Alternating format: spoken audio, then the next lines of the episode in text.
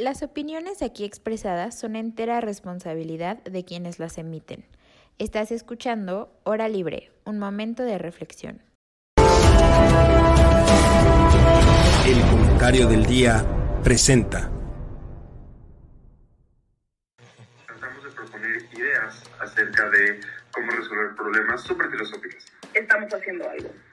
Primero tenemos que aprender a reconocer que existen. O pueden ser las fotos de género, pueden ser las acciones. Como seguir con el discurso, victimizándolos, de seguir con eso. Por si a alguien no le queda este, del todo claro el concepto. ¿En dónde está mi sentido de pertenencia? No ha resultado esto de abrazos, no balazos.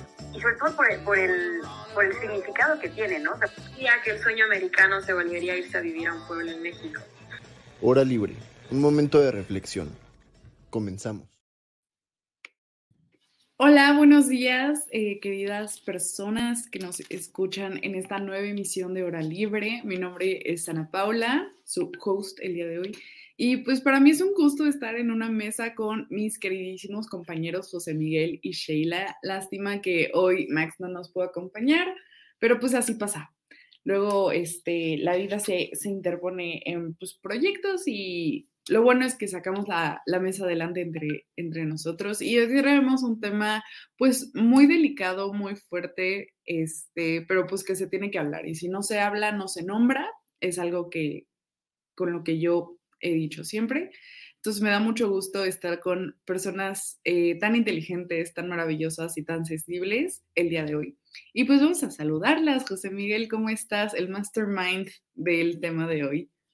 No, pues muy bien. Eh, la verdad es que, como, como mencionas, pues justo si no se hablan de estos temas, nadie los voltea a ver.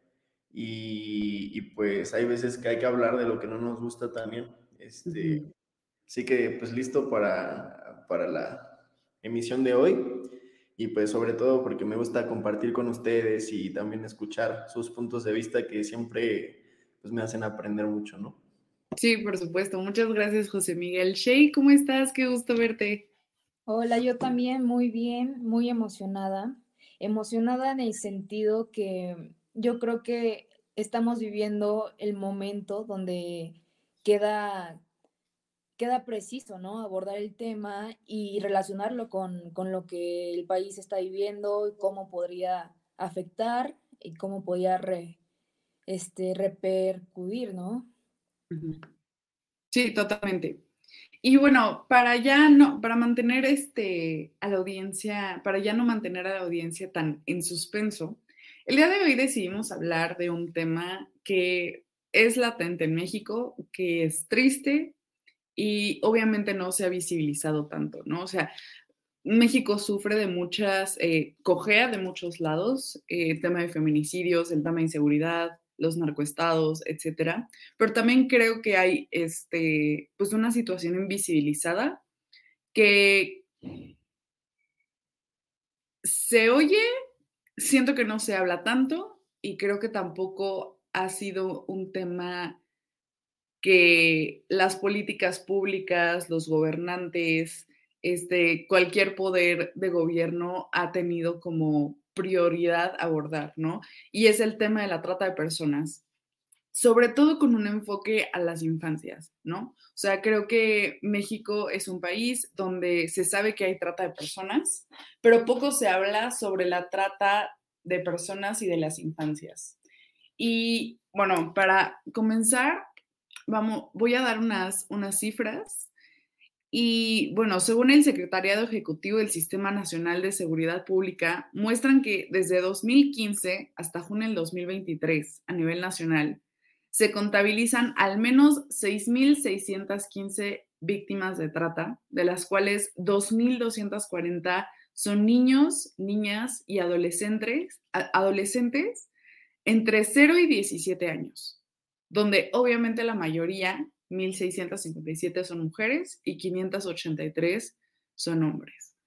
Y estas cifras no son, no son solo alarmantes porque son muchas, sino también por la edad en que una persona, una infancia, este, forma parte de la red de trata de personas, ¿no? Desde los cero años, este, ya está pues involucrada en algo ilegal y totalmente este, deshumano, ¿no? Ahora, entre el 2021 y el 2022, el total de casos aumentó en más del 24%, mientras que al hablar de los menores de edad, o sea, el caso como de trata de personas en general, del 2021 al 2022, solo para los menores de edad se elevó en un 15%, ¿no?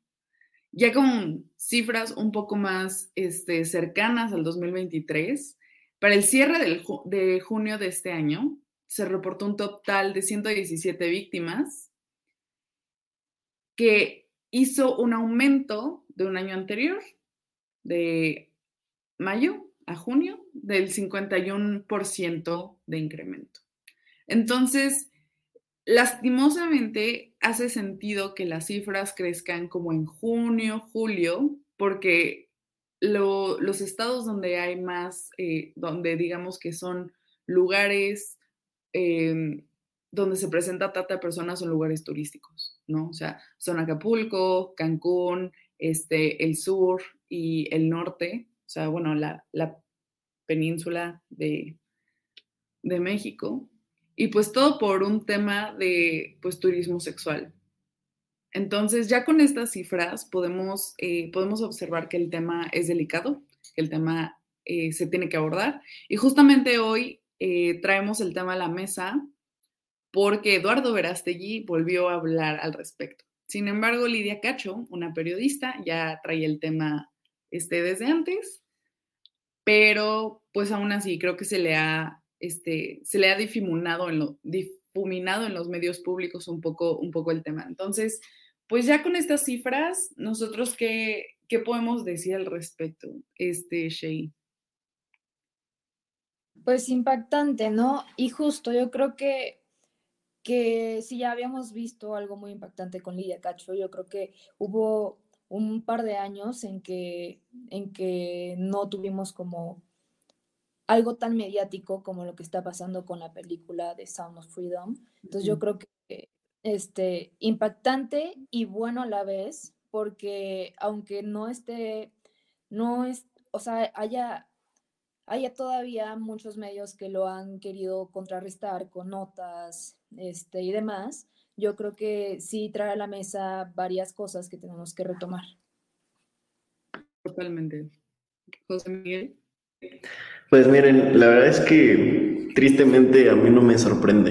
Em, dos, o sea, desde hace cuánto está esta bandera de que la esclavitud ya no existe, de que estamos en camino hacia siempre mejorar las libertades, pero en realidad es que, como no sé si ustedes vieron la peli, pero pues al final de la película Sound of Freedom, justo dice, ¿no? Que la esclavitud todo es patente y que justo la mayoría de estos esclavos son niños, ¿no? Este, justo yo creo que tenemos que entender que la trata de personas no solo se esconde en las sombras, sino está a la luz del día, al lado de nosotros, donde menos esperamos y que hay varias modalidades de esta, ¿no? La más común, pues, es la explotación sexual, pero también están, eh, por otro lado, eh, tenemos, por ejemplo, pues, los sitios, eh, los trabajos forzosos, tenemos la servidumbre doméstica, mendicidad infantil, extracción de órganos, hay mucho tipo. Y ha habido varias películas que hablan al respecto. No sé si alguna vez vieron la de Quisiera ser millonario, eh, que es, bueno, es un niño hindú que, que al final gana el premio, pero su historia es sobre justo eso, de que lo, pues de alguna mm. forma lo secuestran y lo explotan para que venda y gane dinero en las calles, les queman los ojos para que parezca que, no, que son ciegos, bueno, pues lo ciegan más bien, y ahí, de ahí, ¿no? Y que pues es una fuente de ingreso pues fuertísima. Y lo más cañón es que no es un problema local, no es un problema solo de México, es un problema mundial, donde ya sea que tú exportas, eh, sirves como puente o como destino. Y yo creo que México está en las tres, ¿no? O sea, como puente, destino y como exportación. Y suena súper fuerte hablar de algo que parece ser una mercancía, pero que en realidad estas prácticas pues llevan mucho tiempo y, y, hemos visto muchos ejemplos. No sé si también vieron alguna vez el documental de Jeffrey Epstein. Eh, también ya ha habido varios escándalos, pero por alguna razón no se hace nada al respecto. ¿Por qué? Pues porque realmente hay mucha gente involucrada con mucho poder y también representa pues mucho ruido, ¿no? O sea, como el, el hecho de imaginarte pues estas atrocidades, como que pues mucha gente prefiere evitarlo, ¿no? Pues se toca el corazón y se entiende, solo que pues qué tal si fuera alguien de nuestra familia, qué tal si fuéramos nosotros mismos, ¿no? Eh, a mí se me hace muy fuerte porque justo eh, hay algo en común en todo este tipo de actividades, donde pues la gente que se dedica a hacer esta trata tiene bien localizado y, segmentado el perfil de, niños que pues que, que, agarran, ¿no? Generalmente son personas con backgrounds vulnerables, muchas veces de pobreza, de inseguridad, eh, igual eh, caos en sus familias, y estos llegan como a proponer como una opción y pues de ahí se da como todo este, este, estas prácticas, ¿no? Pero pues al final de cuentas eh, sí se repite que normalmente los lugares más marginados eh, son los que más tienen estas prácticas. Eh, yo también tenía unas cifras muy interesantes la región de Centroamérica y del Caribe es de donde hay mucho, mucho más este, sí, Y luego, algo que es muy fuerte, pero que también me hace mucho sentido, es que el 80% de los casos identificados son exactamente de mujeres y niñas. El otro 20% es de hombres y, y niños, ¿no? Este, esto habla mucho de justo de la sociedad que materializa y que está bien pervertida, ¿no? O sea, en esta época donde tenemos ya esta facilidad de estímulos y, y que ya la gente con mucho dinero se aburre, lo único que le queda es pervertirse. Y pues hay muchas teorías de conspiración que no creo que sean tan conspiranoicas, pero que hablan de que justo hay muchas élites de poder que les gusta de alguna forma tener este contacto con los niños para sentir la jovialidad, ¿no? O sea, es que realmente los niños tienen una energía muy pura, muy limpia, que pues de alguna forma les da juventud a estas personas y, bueno, muy enfermo, pero el chiste es como visualizar estos puntos y este, justo, o sea, se ha informado que en más de 137 estados y 127 países está este problema y creciendo. Así que pues está en todos lados y, y creo que es muy difícil de de empezar a hablar de este tema porque ha existido por mucho tiempo, pero siempre se ha callado, como por ejemplo con Lidia Cacho, que mencionaba Sana Pau, desde 2005, ¿no? Que la torturaron, este, ella expuso a un gobernador, creo que era el de Puebla.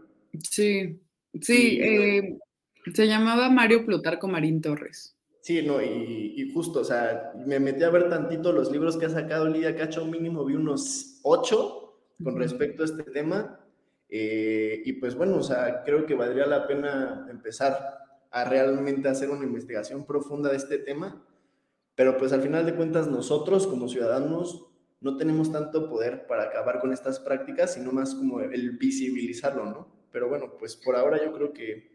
Bueno, también, por ejemplo, los gobiernos eh, han hecho muchas campañas donde la ciudadanía puede em, identificar eh, o más bien, sí, o sea, identificar a una persona que se sospecha que, es tratada, ¿no? O sea, que, está eh, siendo explotada. Y justamente lo que se le pide a la ciudadanía es denunciar. Ahora, ¿qué ocurre en México y por qué fue un tema tan sonado? Bueno, ya, ya sabemos que México este, tiene sus, sus bemoles y sus fallas institucionales, pero es que el grave problema es que también el poder, como bien lo decía José Miguel, está involucrado y metido en el mismo sistema de trata de personas. Y Lidia Cacho lo que hizo fue desmantelar justamente esta red que venía este, desde el extranjero a México, se manejaba en México, se regresaba a Estados Unidos y obviamente había pues tres personas eh, muy importantes dentro de ese proceso. Obviamente el, un empresario que se llamaba bueno, que se llama Kimel Nasif, que ahorita, hasta donde tengo entendido, anda un poco, salió de la condena que tuvo y anda prófugo, pero pues ya la Interpol a este, pues lo ha fichado. A, obviamente al gobernador de Puebla, Mario Plutarco Marín, y este, Zucar Nuri, ¿no?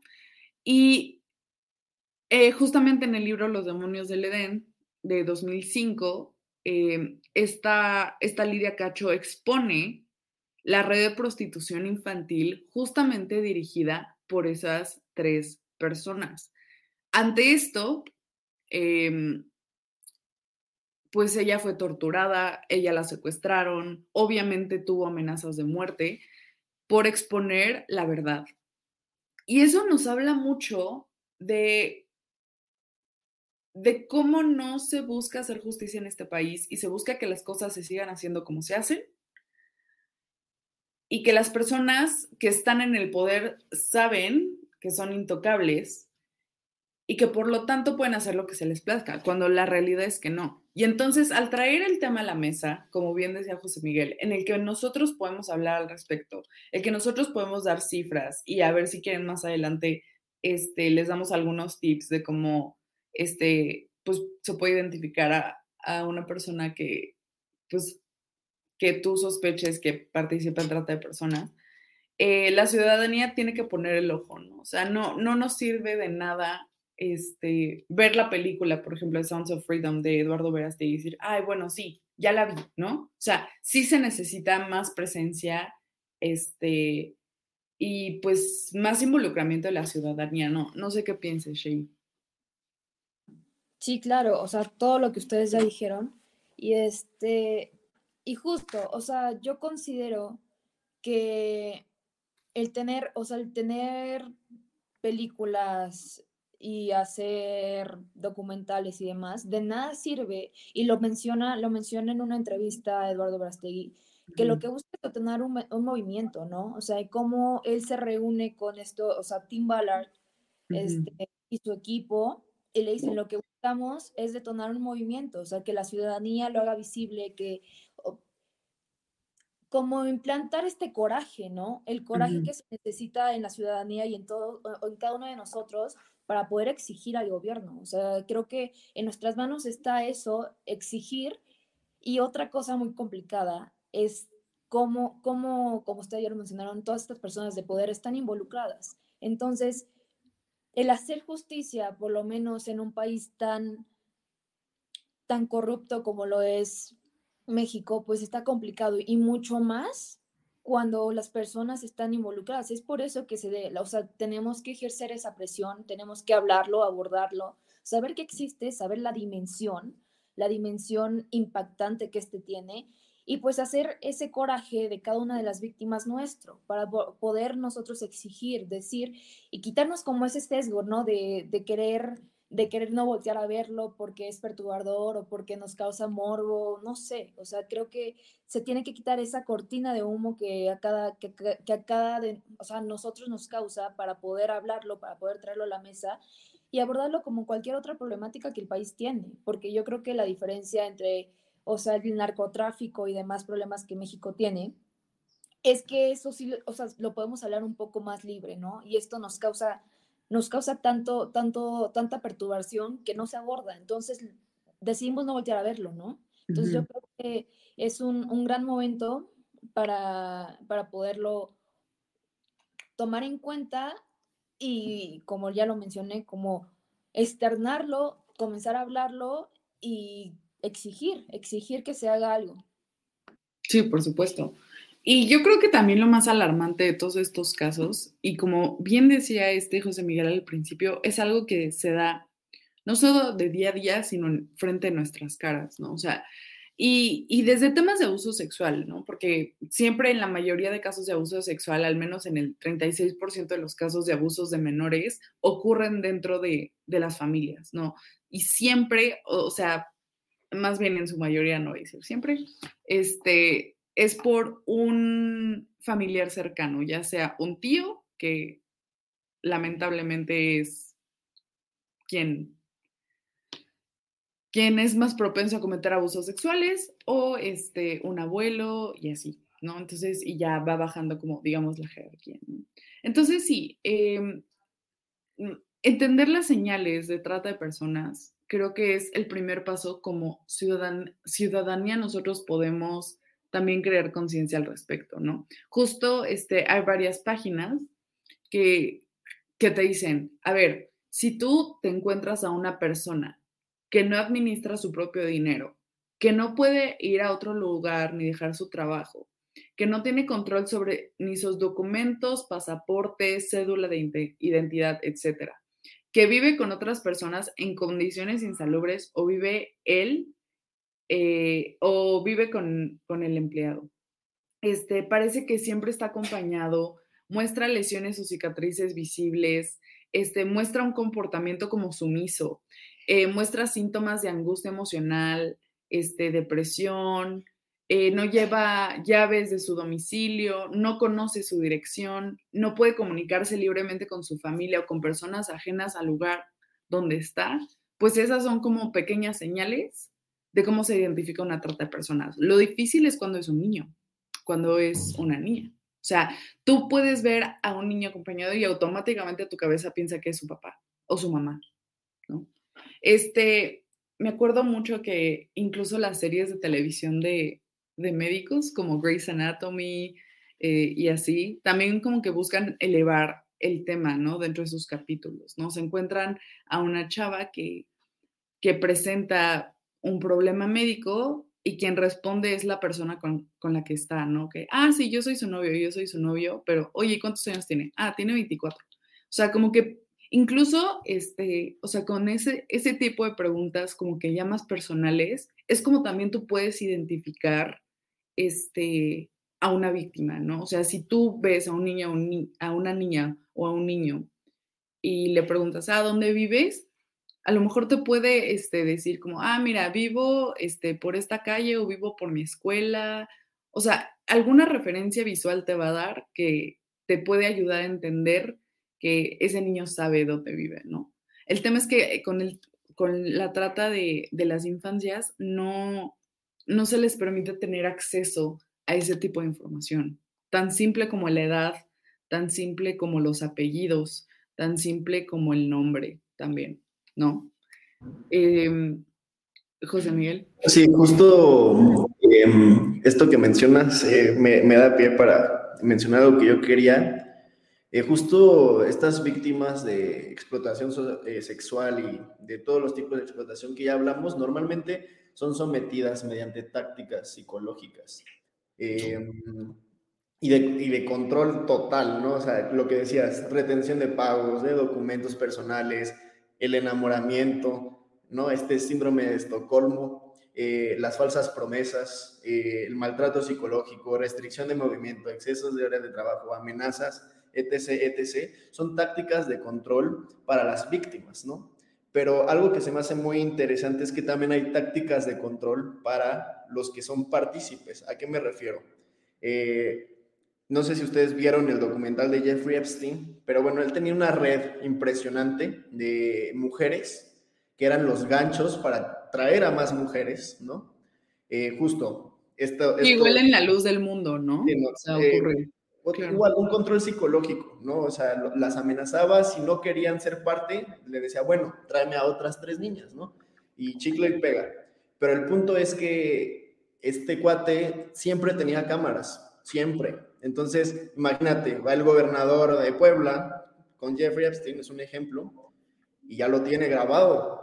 Entonces, evidentemente, cuando se exponen estos temas, cuando salen personas como Lidia Cacho a exponer pues, pues justamente los gobiernos y la gente en las élites se van a resistir porque hay una red de scam que pues obviamente ellos no quieren salir también manchados, ¿no? Y por eso podemos entender por qué hay mucha gente que no hace nada al respecto. Pues seguramente está súper involucrada hasta las patas y no quiere salpicarse, ¿no? Y justo eso eh, llega hasta mi segundo punto, que es lo que decía Shay, sobre, oye, qué padre que podamos hablar, pero es que yo tengo un punto que quiero aclarar. Sí, somos libres hasta que saques un nombre, ¿no? hasta que digas algo que duela, porque ahí te callan, ahí te mandan a matar, te mandan a, amenazar, ¿no? Y justo ahí también podemos entender esta otra parte, porque tal vez hay mucha quietud y pasividad de parte de la población, porque estamos aterrados, ¿no? O sea, si simplemente un reportero al hacer su trabajo está, está, está siendo eh, amenazado simplemente por exponer un nombre, pues tú como ciudadano que no tienes protección, contactos, ¿por qué te vas a estar metiendo en algo que no sabes ni qué te va a pasar, ¿no? Entonces, si se fijan, es como una, es un control psicológico tremendo para todos lados. Y, y por último punto, a mí me gustaría pues abrir la pregunta sobre qué tanto creen que influya la pornografía en estos temas. O sea, por ejemplo, el que esté abierto para niños, para todo el tipo, y lo que les digo, la perversión, cuando ya tienes todo el dinero del mundo, pues a mí me hace mucho sentido. A mí me hace mucho sentido que haya tanto silencio al tema y también que haya tanta depravación simultánea, ¿no? Chance, una buena vía para empezar a, calmar esto es como muchos países lo han hecho, prohibir rotundamente la pornografía y realmente empezar desde ahí, ¿no? O sea, pues yo creo que inclusive desde la pornografía podrías desmantelar muchísimas redes, ¿no? Y bueno, eh, por supuesto sí, totalmente. De hecho, se ha comprobado, y yo sí creo que hay como una relación súper fuerte entre la trata de personas, el abuso sexual, la violencia sexual, incluso entre parejas estables y la pornografía. Eh, se ha visto, y hay estudios, porque justo el, el año pasado hice un ensayo al respecto, donde se ve, y al menos en Pornhub también, este, pues se ha estudiado que la mayoría del contenido que las plataformas de pornografía presentan es contenido casero. Y ese contenido casero, este, en su mayoría tampoco es consensuado. Entonces, eh, pues a partir de ahí ya empezamos con el tema del, eh, del, consentimiento, ¿no? O sea, el tema del consentimiento y el tema de cómo esta red casera también puede desmantelar eh, a lo mejor una red de trata, ¿no? Y siempre queda pues en el aire también la pregunta de, bueno, es mi vida, es mi vida privada, sí, pero al final también es una vida privada que te hace este, pensar que las personas son tu propiedad, que tu esposa es tu propiedad, y entonces cometes este, pues daños o sea, gravísimos como este, pues el tema de los celos, el tema de este, de que el placer tuyo antes que el de la otra persona en el momento de tener una relación sexual, o sea, el tema del abuso sexual como tal y el tema de violación. Eh, entonces yo sí creo que al final la cosificación de la persona en, su totalidad es lo que es el principal em, detonante que hace que las personas se involucren eh, en, algún, en algún escalón este, de, ¿cómo, ¿cómo, digamos? Malformaciones de ideas sexuales. O sea, porque al final, ¿eh?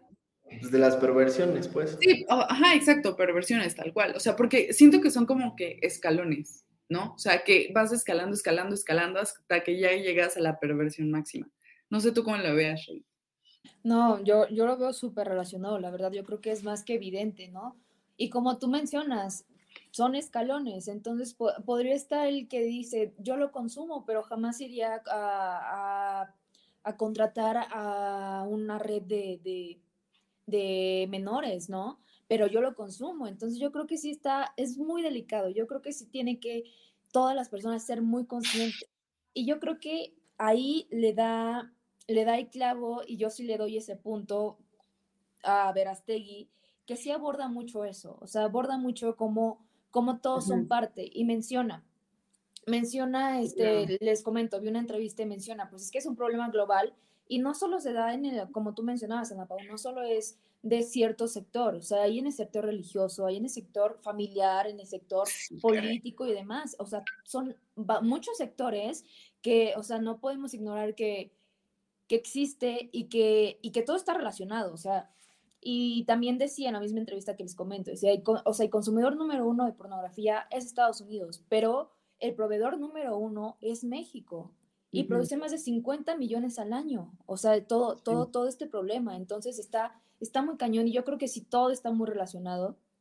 Y este, Lo que yo sí, yo creo que es más fácil llegar, como mencionó José Miguel, cuando una persona ya tiene el poder, yo creo que es más fácil el, el saber que tiene acceso a todo, ¿no? O sea, que ya no hay ninguna restricción para él. Y es ahí donde se escala, donde se escala a, no tener miedo, a saber que, no, que son intocables y que pueden tener acceso a todo. Yo creo que es lo lamentable, que cómo, cómo podemos nosotros acudir a una autoridad que esté involucrada.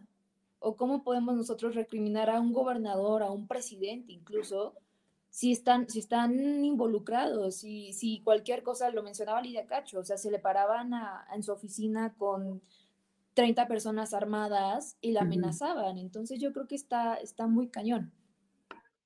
A ver, yo también creo que el Internet es un monstruo que nadie entiende. De hecho, el acceso al Internet que tenemos, o sea, el que tú metes en Google, es como el 3% de lo que realmente es el Internet también está la Deep Web, que es un tema muy interesante, también que podríamos hablar después, donde hay redes de todo tipo, así hasta gente que paga por comer personas, ¿no? O sea, a ese tipo de, de perversión hay y puedes comprar lo que quieras, órganos, y están estos mercados negros donde los gobiernos saben que existen, pero tenemos el 3% de internet y creemos que ya, ¿no? O sea, que ya tenemos la información, no tenemos nada de información, ¿no? Ahora, tenemos que entender que en el mundo digital en el que vivimos hoy, realmente es casi indistinguible el poder darte cuenta de toda la mercadotecnia y manipulación que hay detrás de este tipo de redes, ¿no? Desde, por ejemplo, la pornografía. Y es un punto que a mí se me hace muy interesante porque, al menos yo desde que era pequeño en mi escuela, a mí ya me había llegado como este tipo de cosas, ¿no? O sea, de que, que tu amigo ya y mira, velo, y el morbo, y pues obviamente yo lo vi y me, y me volví adicto desde chiquito, o sea, porque realmente yo no tuve la capacidad de distinguir que era algo bueno o malo. Y sí, claro. ver cuántas de las personas que consumen empezaron desde niños, ¿no? Y justo, o sea, tú te metes a internet, estás buscando un archivo de la escuela y te sale un anuncio al lado de, de alguien así, y está en todos lados y luego en los estadios de fútbol se cosifican a las mujeres igual con las porristas. Es todo un mercado que hace mucho dinero y luego el otro punto es que va muy de, muy de la mano con los casinos, con el lavado de dinero. Y lo más cañón de todo es que tú puedes encontrar en, en, en plataformas de pornografía anuncios del gobierno.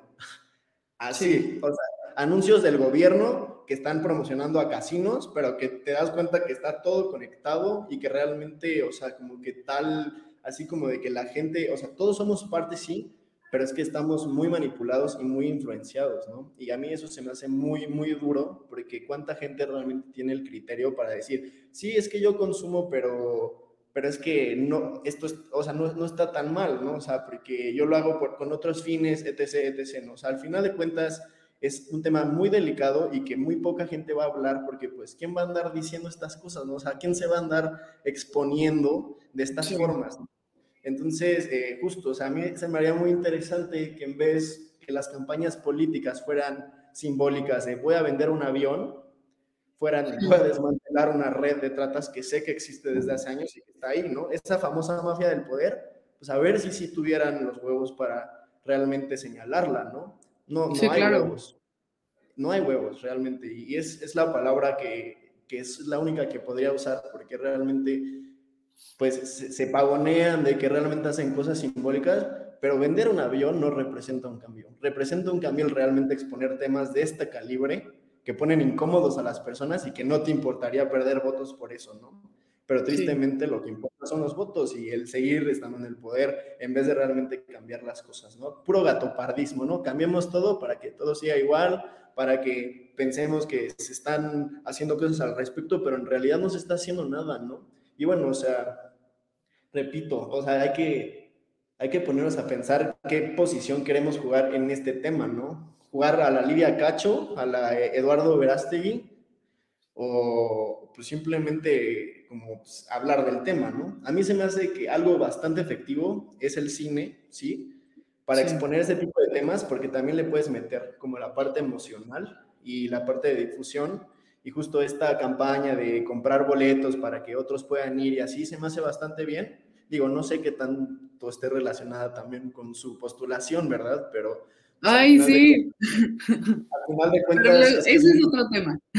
Sí, sí, o sea, pero al final de cuentas el punto es que es muy difícil separar las cosas porque están todas mezcladas, ¿no? Y pues sí, es un problema. Me gustaría retomar el tema que, este, me gustaría retomar el tema, José Miguel, sobre cómo también las personas estamos involucrados, ¿no? O sea, al final ser que una persona no esté involucrada en temas de trata, pero sí consume pornografía que sabe que no viene de un lugar, este, digamos, limpio. Y no, y no quiero decir que haya pornografía que vende limpia. Yo, en mi punto de vista, este, soy una feminista que pues no cree que la pornografía es una forma de expresión este, personal de la sexualidad y así.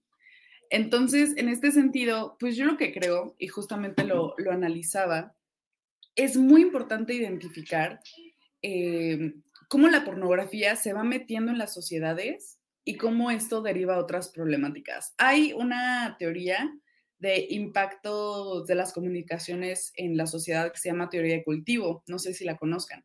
Y la teoría de cultivo lo que dice es cómo ciertas imágenes, ciertos mensajes te van cultivando en la cabeza una idea, así como, como la película de Inception, de este, ¿cómo se llama en español? Em, el origen, ¿no? Entonces, este, o sea, en, la, cabeza te van metiendo ideas y mensajes de, eh, pues tan sutiles como una mujer en la cocina o tan sutiles como este, ya hemos visto varias campañas de publicidad de moda donde la mujer literalmente está sumisa ante, un hombre. Entonces, ese, ese tipo de ideas que te meten en la cabeza, pues obviamente van cultivando el tema de la sumisión y el tema de la posesión, o sea, posesión como tal de poseer a la otra persona. Eh, y después nos, nos, presentan justo a otra edad muy temprana, veámoslo como una línea del tiempo, a los 14 años que mencionaba José Miguel, te presentan ya la pornografía. Y entonces ya empiezas a consumir otro tipo de mensaje que va dentro de la misma línea de posesión, este, de sumisión, este, de placer personal y todo eso. Y aparte se refuerza con los mensajes que te transmite este, la sociedad y otros medios de comunicación. Y entonces así la teoría de cultivo te hace a ti creer eh, este, que eres la persona con la cual tú eh, te siente, eh, sientes que tienes que, poseer, ¿no? Y, y, entonces, esas mismas ideas al final se traducen también en, este, en acciones. Y lamentablemente esas acciones tienen como tal un daño a un tercero. Y ese tercero puede ser un niño, puede ser una niña, puede ser una persona y automáticamente este, te vuelves parte al final de un sistema de trata de menor grado, digamos, a mi punto de vista, ¿no? Em, y yo creo que es muy difícil pensar, ya como en temas de gobierno y en temas de política pública, pensar si deberías regular, si deberías eh, dejar de permitir este, que se genere pornografía porque al final, pues te encuentras en esta disyuntiva, o sea, prefieres tapar el sol con un dedo en el sentido de que quien consuma pornografía, este, más bien tapar el sol con un dedo porque al final se va a exacerbar ese mercado negro que ya existe, eh, o lo permites tanto para que se, o sea, para que haya como menos, es como el tema también de la droga, ¿no? O sea, ¿en qué punto te vuelves permisible como, como Estado para que, para que sea más controlable la situación. El tema, yo creo, también, y no sé si ustedes están de acuerdo o no, es que hay tantas ya personas involucradas de la política que es muy difícil, que obviamente estas personas que son las que crean este tipo de políticas públicas, que son los que tienen el voto en el poder legislativo, son las primeras personas no interesadas en participar este, en, digamos que en este cambio, cambio humano. ¿Cómo lo ven? Es que justo, Pablo, o sea, cambio humano, ¿no? O sea, yo creo que ya, ya es hacer un cambio en cada uno de nosotros, ¿no? O sea, ya es, o, sea, es una ola tan grande que cómo, cómo, cómo te metes a regular a los adolescentes de 13, 12, cada vez una edad menor en la que se empieza a consumir, en la que se empieza a tener acceso y más, o sea, yo lo veo terrible, o sea, un niño de 6 años, 7 años ya con un teléfono, ¿no? Ya con un YouTube, ya con mil cosas más, videojuegos, haciendo conexiones humanas, yo, o sea, en Facebook, o sea, yo creo que está bien complicado, o sea, es tristísimo, pero está bien complicado. Y entonces ahí yo me pongo a, pensar, pues entonces, ¿de quién es la chamba? ¿De, de los padres? Sí. O sí, también las, las, familias forman parte de eso. ¿Por dónde lo atacas, no? O sea, del gobierno, de la familia, de la educación en las escuelas. O sea, está, está muy, muy cañón. Este, yo, yo sí, yo sí veo que es un monstruo de mil cabezas y yo creo que, o sea, es delicado la magnitud que tiene, eh, porque, o sea, lo que voy es, oye, lo atacas del gobierno, pues el gobierno está involucrado, ¿no? Lo, lo, atacas desde un padre dando educación, pues a lo mejor el padre es el mismo que abusa de la, de la chiquita de dos, tres años, ¿no? Y algo que me, que me pareció bien, bien interesante es de que, o sea, con lo que habíamos mencionado antes, ¿no? De que cómo identificar, o sea, no sé mi apellido y nada, pero a ver, la trata empieza desde que nacen, o sea, niños de meses siendo abusados, ¿no? Entonces está bien cañón, bien cañón. Y pues sí, y también algo que leí es que, por ejemplo, de los 2 a los 10 años es donde más se, genera esta trata de abuso sexual, ¿no? Pero de niños ya de 10 años ya, ya también está involucrado con un tráfico de órganos, o sea, ya cosas que una que lleva a la otra y toda una cadenita de cosas que, que son, que, que yo, yo, yo me pongo a pensar, digo, es que cómo, o sea, ¿cómo le hacemos? Y es el, el interrogante, ¿no? Es por dónde atacarlo. Y como, como dijo José Miguel, yo creo que sí, una, una muy buena forma es visibilizarlo con el cine y con demás.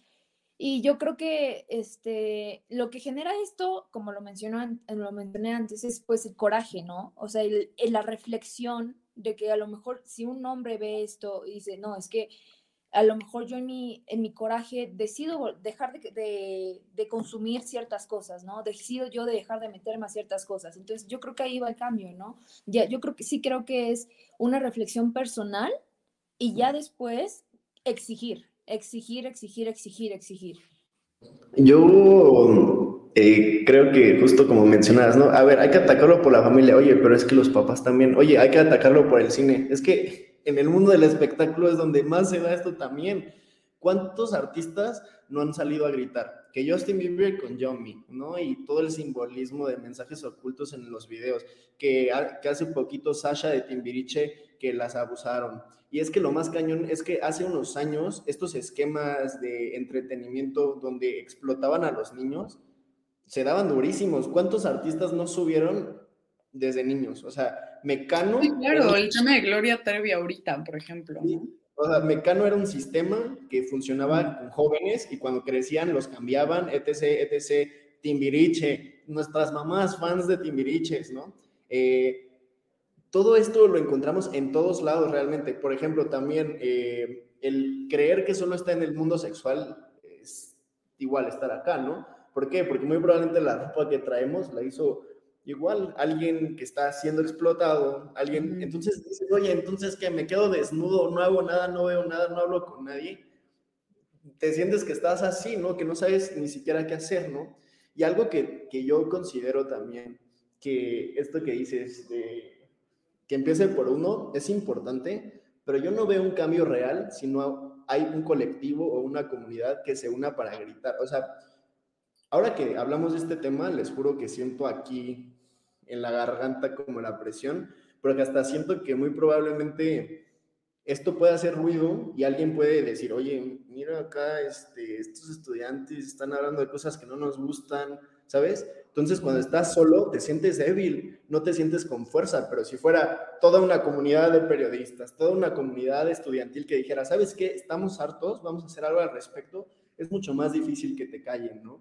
Pero justo, como hay miedo, son pocos los que se atreven y yo creo que deberíamos, digo, es que, repito, o sea, no sé si esa es mi misión de vida, pero sí creo que se debe, ¿no? De generar una comunidad que visualice el problema y que esté dispuesto a hacer algo al respecto.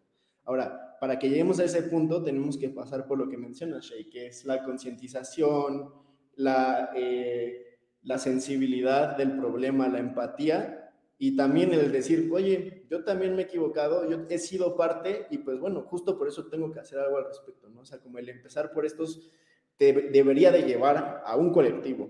Y lo vi, o sea, por ejemplo, este problema de los feminicidios, si fuera una mujer quien se queja, la callan así, pero ya tienes a madres de morado en las calles y ahora sí cada vez el tema se vuelve más delicado, ahora sí lo empiezan a tocar con pincitas, ahora sí empieza a haber como una narrativa distinta, pero porque ya son muchas personas que están ahí, ¿no? Y no es un movimiento desde hace poco, lleva años y años y años y tres olas, ¿no? Entonces, ¿cuántas olas vamos a necesitar para que esto cambie? Pues probablemente muchas, ¿no? Porque es algo que se da históricamente desde el principio. Ahora, hay culturas que también tienen estas prácticas y que es raro. Por ejemplo, en Brasil hay una comunidad que se llaman los hijos de Dios. No sé exactamente cuál sea su creencia, pero cuando nacen, lo que creen es que los papás tienen que tener relaciones con los hijos y toda la familia porque les tienen que dar esta semilla de la fertilidad, de, Dios, y dices, oye, ¿qué onda? No? O sea, no me quiero meter tanto en temas culturales, pero aún así me hace mucho ruido y dependiendo en dónde nazcas es como lo ves y tal y tal, ¿no? Entonces, pues está en todos lados, ¿no? Y, y les prometo, Avicii también sacó un video este, no, no, no, ¿quién fue el que sacó un video for a better day? ¿Quién es este eh, DJ que ¿Sí es Avicii? También se, supone, que se murió, se suicidó, no sé qué se supone que pasó, pero su último video fue igual un video que está exponiendo trata de niños. Entonces, está bien censurado el tema, pero si hay gente que está dispuesta a hablar, ¿no? Entonces, si tú tienes gente como Veraste y como Justin Bieber, ¿no? etc., etc., que tienen de alguna forma este impacto en la sociedad, tal vez es por ahí, ¿eh? O sea, que un colectivo se junte con estas personas que tienen mucho más impacto y empiecen a agarrar fuerza y se protejan entre ellos, ¿no? Pero ¿quiénes van a tener eh, las agallas de entrarle ahí? Pocos, ¿eh? Hasta yo no sé si yo tendría, ¿eh? Yo soy muy luchador y yo estoy dispuesto a, a muchas cosas, pero sí me da miedo, ¿eh? O sea, y ya que yo diga eso, me doy cuenta del reverendo problema en el que estamos tocando, que está muy interesante, pero que me deja frustrado, porque pues, podemos hablar de educación y así, como proponer cosas, pero aquí es que me siento como cegado, me siento... Sí, yo creo que más, o sea, yo creo que es más como una impotencia por estar este, con las manos atadas, ¿no? O sea, no tenemos como el suficiente poder para, este, pues para cambiar las cosas, pero tampoco nos sentimos como el suficiente, con el suficiente apoyo comunitario como para armar un movimiento, ¿no? Pero yo lo, yo lo, lo que sí creo es que también muchas organizaciones han surgido este, a partir de esto y sí me gustaría comentarlas para que también la audiencia pudiera conocerlas, ¿no? Y al final, este, involucrarnos con este tipo de organizaciones de cualquier forma, o sea, ya sea con donativos, porque al final las organizaciones funcionan a través de donativos, este, ya sea con donativos, ya sea con eh, servicio social para aquellas personas que todavía ahí deben el servicio social, sepan que pues hay organizaciones, organizaciones que, que aceptan voluntarios. Pues la primera es ANTUS, Asociación Nacional contra la Trata Humana en la Sociedad Mexicana, este, y se encuentra en Puebla, en Colonia Centro Puebla, em, y lo buscan como ANTUS, A-N-T-H-U-S. Y también este, está en la Condesa, en la Ciudad de México. Otra organización Em, es Casa Alianza México. Esta organización igual se dedica a temas de trata de personas, temas de trata de la infancia. Este, no viene la dirección, pero su dirección web es casa-alianzamexico.org. Otra es sintrata.organización. Es este, una organización que busca eh, ayuda más bien a buscar a personas que han sido víctimas de trata de personas, diseños de políticas públicas y digamos que es como un, eh, un think tank con incidencia social. Em, y bueno, Igual no viene su, ah, no, sí, sí viene su dirección en la colonia Roma, Puebla 124, Ciudad de México. Eh, otra organización que se llama Contra la Trata de Personas, Agape AC, Asociación Civil, que busca eh, la, o sea, la prevención, así como ejecución de proyectos de desarrollo. Y eh, su página es agape.org.mx. Y entonces ya con estas organizaciones nosotros como podemos consumir su contenido, porque también estas organizaciones se dedican al tema de la prevención, ¿no? Si la ciudadanía está como más eh, involucrada en prevenir y en el tema de denunciar, para saber cuándo denunciar, ah, qué bueno que me acuerdo, la línea, la línea de teléfono, este, de trata de personas en México es, y bueno, igual para los que quieran escucharlo, es 855 33 000. Esta es la línea, línea nacional contra la trata de personas. Si tú identificas una situación que ya habíamos mencionado los síntomas anteriores em, y quieres denunciar o sospechas de alguna forma de que una persona está en el tema de trata de personas, puedes denunciarlo a la línea nacional contra la trata de personas. Repito, el número 855-33-000. Y creo que este tema también se exacerba más con los problemas de migración que tenemos en México, ¿no? Entonces, em, pues ya teniendo como esta información, eh, insistimos eh, como en varios movimientos sociales, como el movimiento del feminismo, este, como el movimiento de migración. Lo importante es informarse y, si, y ese es el primer paso para que nosotros podamos estar alerta, ¿no? Entonces, pues yo con eso termino este, mi conclusión. No sé qué, qué gusten concluir de este tema, José Miguel. Es muy relevante estos números y datos. La verdad es que yo creo que sí va a haber alguien a quien toquemos, porque mínimo yo ya salí bastante movido, sí me lo llevo en, mi corazón, la verdad, y, espero que no se salga nunca, ¿no? O sea, como tratar de tener esto presente, que esto pasa y que pues podemos buscar formas tal vez eh, desde nuestra trinchera de hacer algo al respecto y no quedarnos siempre solo con las manos cruzadas, ¿no? Yo creo que el que estemos aquí hablando y exponiendo este tema ya habla mucho de pues quiénes somos y qué es lo que esperamos ¿no? del mundo. Y muy, tristemente no siempre el mundo es utópico como nos los venden en Disney y en las películas. Es más, hasta el Rey León tenía incesto en realidad. Pero, pero mi punto es que pues sí hay que tocarnos el corazón, pero siempre pues es mejor estar junto con alguien más, ¿no? Y no estar solo. Así que yo con eso cierro.